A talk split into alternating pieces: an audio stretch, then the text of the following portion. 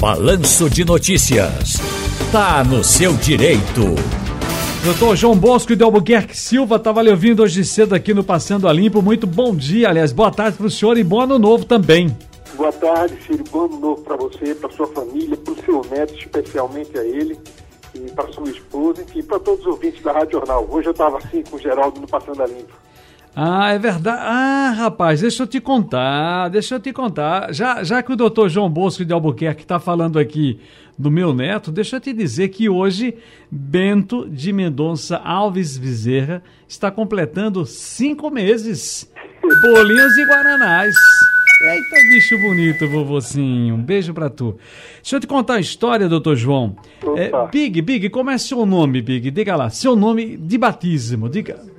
José Severino de quê? Alves dos Santos. O meu é Ciro Bezerra da Silva. Eu queria o Alves de Big. E Big que é o meu Bezerra. A gente pode mudar o nome? Pode.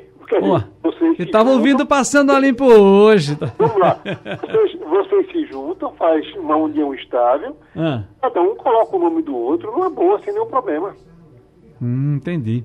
Mas, ó, doutor João, vamos lá. O assunto de hoje está interessante aqui porque Antes de entrar realmente nele, eu vou logo adiantar uma, aqui uma pergunta que me mandaram pelo WhatsApp, que é o seguinte: pergunta para o doutor João, a pessoa não se identifica. É, eu sou pai, venho pagando pensão alimentícia. Atenção, eu sou pai, venho pagando alimentícia de filhos e filhas. Ah, e aí já tem de 16 até 23 anos. Aí tem que estar tá no secund... É, é, quem é secundarista, né? Quem é a, a que está no, no, no, já no, no, terceiro período, quem está, aliás, no uh, na faculdade e ele quer saber o seguinte: Ciro, eu já estou no meu segundo casamento há um bom tempo e eu quero saber o seguinte: até quando eu devo permanecer pagando a pensão alimentícia?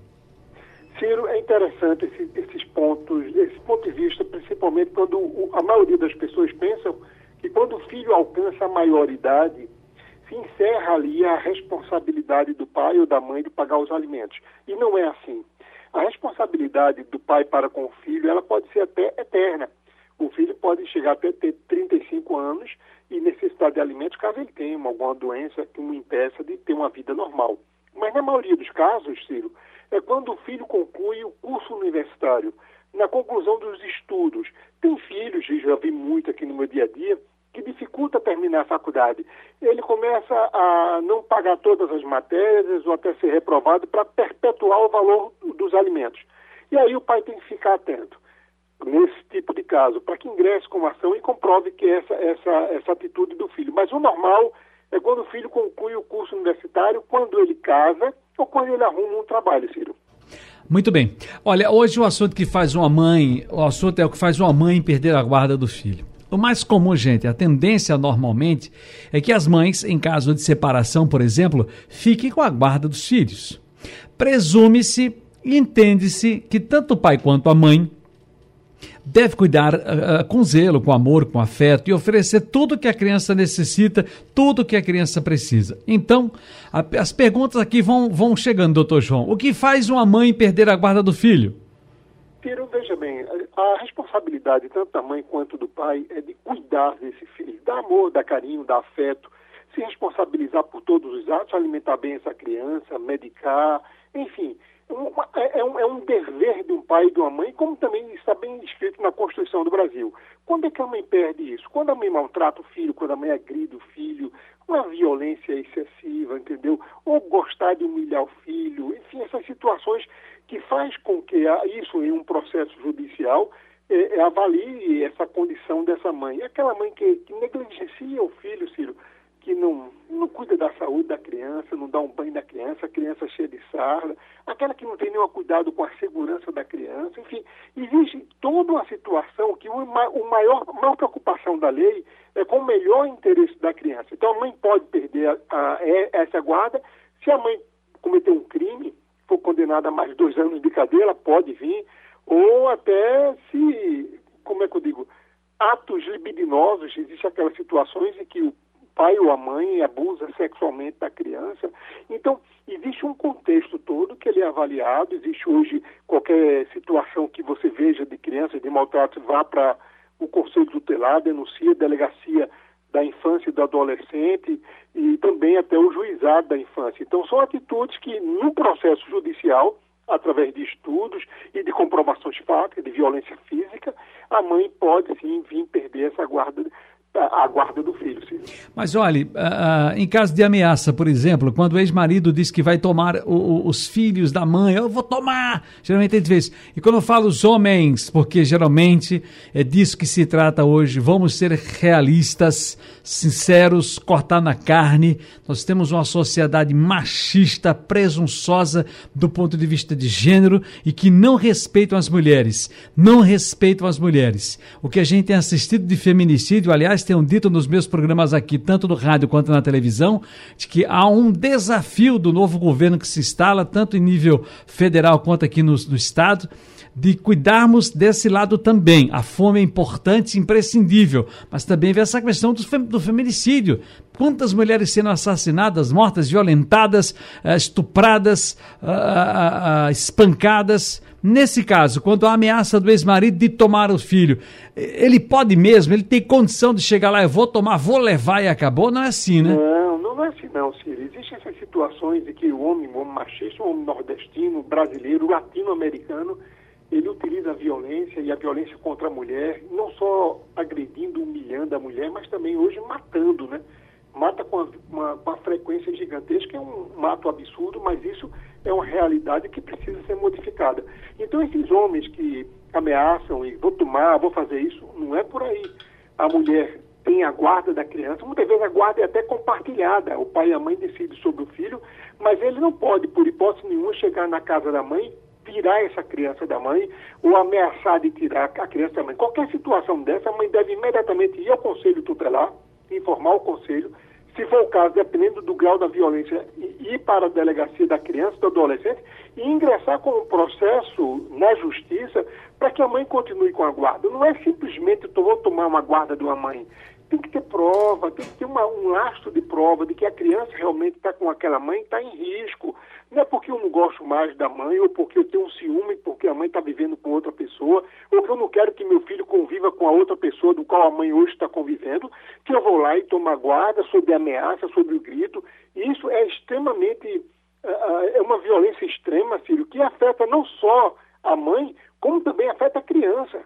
Que muitas vezes a criança pensa que ela é o culpado daquela daquela briga do pai, que o pai tem ciúme da mãe, e a criança traz para si essa, essa culpa como sendo ela culpada dessa briga. E não é assim. Então a mãe, não, por hipótese nenhuma, deve ceder. Ô, doutor João, deixa, deixa, eu dizer que agora surgiu aqui. A mãe está desempregada, ela pode perder a guarda do filho de porque desempregou? Nenhuma, de forma nenhuma. Ela entra com a ação de alimentos contra o pai para que o pai arque com as, com, com as despesas da criança. É por isso que existe a justiça. Quando a mãe tiver numa situação que não está podendo arcar com as despesas do filho, o pai se responsabiliza. O que é importante é que estabeleça onde a criança reside. Qual o local de referência, de lar dessa criança?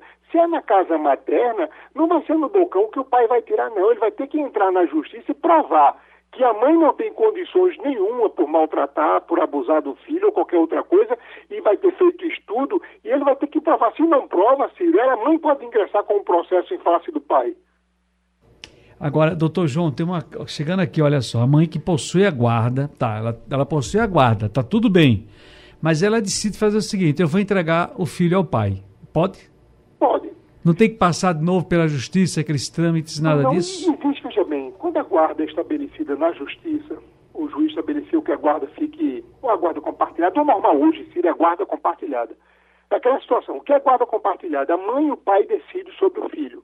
Mas a mãe, nesse primeiro momento, que está com a criança, então a, a justiça estabeleceu que a referência de lar da criança é a casa materna, não é a casa do pai. O pai vai ter o direito de conviver, de visitar, mas não é a casa, não é do pai. E aí a mãe diz, olha, fica com o filho, que eu, que eu não estou tendo condições. Isso, se quiser comunicar ao juiz, comunica, mas não há necessidade. Entenda que é o pai e a mãe decidindo, os dois possuem uma coisa extremamente importante, que é chamado poder familiar. Antes, na nossa época, era o pátrio poder, o poder do pai. E aí você traz essa nova versão, que a lei reconhece, não porque só o pai é que manda.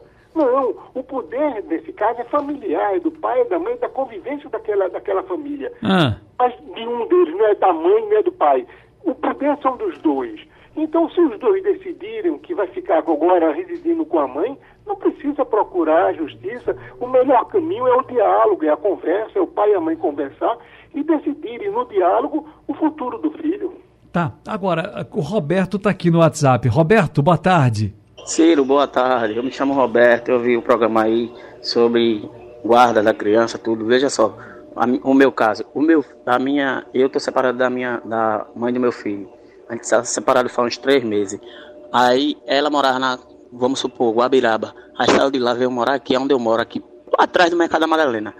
Aí justamente, é, colégio do menino é aqui, tudo dele é aqui. Aí agora ela quer se mudar para Camaragibe, provavelmente para tirar o menino do colégio, tirar o menino perto de mim vai ficar dificultoso para mim daqui do Mercado da Madalena para Camaragibe, eu estar tá vendo o menino, eu estar tá pegando o menino. Aqui o menino já tem um colégio, tem um ano, colégio particular, convênio com a prefeitura, mas ele ainda tem mais dois anos na escola para estudar. E quando acabar com a prefeitura, eu pretendo pagar para ele estudar particular lá, que é um colégio bom de referência. Aí eu queria saber se ela pode fazer isso, levar o menino daqui, tirar de um colégio para outro, porque esse já é o segundo colégio que o menino sai. Morava na Guabiraba, saiu por causa motivos pessoais da mãe. Aí eu gostaria de saber uma luz aí, se eu consigo entrar com a pedido de guarda e se eu consigo a guarda dele. Filho, Doutor João? Situação, a mãe ou o pai tem a liberdade, se a mãe está com o filho, de até de mudar de estado. A justiça não pode impedir uma mulher que conseguiu um emprego em outro estado de se mudar para outro estado e nem muito menos de mudar de um bairro para um outro local, porque ela conseguiu um emprego, para ela é melhor a locação, a, a locomoção, enfim. Mas é, entenda um outro ponto. Quando a mãe utiliza essas mudanças de endereço para prejudicar o outro, isso é alienação parental. Quando a mãe, o pai frequenta a escola do filho, a mãe pega se muda para que o pai não veja. O, agora a, o pai começa a conviver com a criança mais indo para a escola, ela se muda para um local mais distante porque ela não quer que o pai tenha contato. Se a mudança da mãe tem, esse, tem essa finalidade de prejudicar a convivência do pai para com o filho, sim, isso é uma alienação, cabe um processo na justiça. Mas se a mãe, veja, a mãe morava num bairro, foi para um bairro próximo do pai, então ela não quis afastar no primeiro momento, agora ela está indo para um outro bairro tem que analisar cada caso, entendeu? A justiça analisa com muito cuidado. O que não pode é um filho impedir, ou a mãe ou um pai, de se mudar, de ir para um local, de conseguir um emprego, de viajar, de ir para um outro estado. Tem um caso aqui que a mãe é do Rio Grande do Norte, veio para Recife, arrumou um emprego e a criança veio com a mãe. E aí, nesse caso, a mãe se responsabiliza, por exemplo, nas férias pagar o transporte da filha conviver com o pai. No, nos feriados, a mãe tem essa, já que o ônus da mudança foi dela, ela arcaria com esse custo. Então, cada caso é um caso. Seria interessante que esse pai conversasse com essa mãe para saber os reais motivos da mudança da escola, se a criança está bem adaptada a essa escola, se vai ser bom ou não para a criança, porque sempre, em primeiro lugar, olhando o bom interesse da criança. E se a mudança tiver um justo motivo, teria que conversar e encontrar uma outra alternativa, entendeu, Ciro? Oh, entendi, doutor João. Agora, eh, mais uma só, por, por favor, segura um pouquinho, porque o Tiago tá. Vou perturbar a sua vida um pouquinho, doutor João. Hoje tem trabalho. Tiago de para encerrar, Tiago de Cavaleiro. Oi, Tiago. Boa tarde, amigos da Rádio Jornal, Ciro, doutor João. Me chamo Tiago, sou do bairro de Cavaleiro. Amigos, eu tenho uma dúvida. Eu sou separado judicialmente temos uma filha e a mãe assumiu a guarda unilateral. Nesse caso, eu só posso ver minha filha de acordo com a petição e com a autorização dela, ou eu posso ver a qualquer momento, ou ela também pode me embarrar de ver minha filha a qualquer momento. Desde já agradeço. Tenha uma ótima tarde. Um abraço, Tiago. Doutor João São duas coisas distintas. Um é a guarda que ficou unilateral. O que é a guarda unilateral? A mãe decide tudo sobre a criança. Ela vai botar na escola que ela quiser, no médico que ela achar conveniente, porque o pai não tem esse poder de decisão. Unilateralmente ficou da mãe. A outra coisa é o direito de convivência, é o chamado direito de visita. Se, se no acordo lá na justiça que ele fez, que deu a guarda unilateral para ela, estabelecer uma regra, e essa regra é, é, vem para ele vem, não está sendo boa, ele precisa ingressar com a medida judicial para que seja ampliada essa convivência. Ampliada de que forma? Metade das férias do meio do ano, metade das férias final do ano, os feriados ímpares e pares, eh, festa de Natal, festa de Ano Novo, e aí o pai ampliar final de semanas alternados e mais uma visita no meio da semana ou até duas. Então cabe a esse pai ver o que está no acordo, caso discutiram essa questão, para ampliar essa convivência, porque a convivência é importante para o pai como também para a criança. É um direito da criança de conviver com o pai e de conviver com a mãe. Agora, se a mãe está fazendo isso por birra e não está cumprindo aquele acordo ali estabelecido, sim, ele deve prestar, ou entrar na justiça, ou até ir no conselho tutelar e denunciar essa atitude da mãe que está manipulando para que o pai não conviva com a, com a filha, até uma atitude, aparentemente, de alienação parental, Ciro. Doutor João Bosco de Albuquerque Silva, muitíssimo obrigado e até a próxima. Um abraço, um abraço a todos.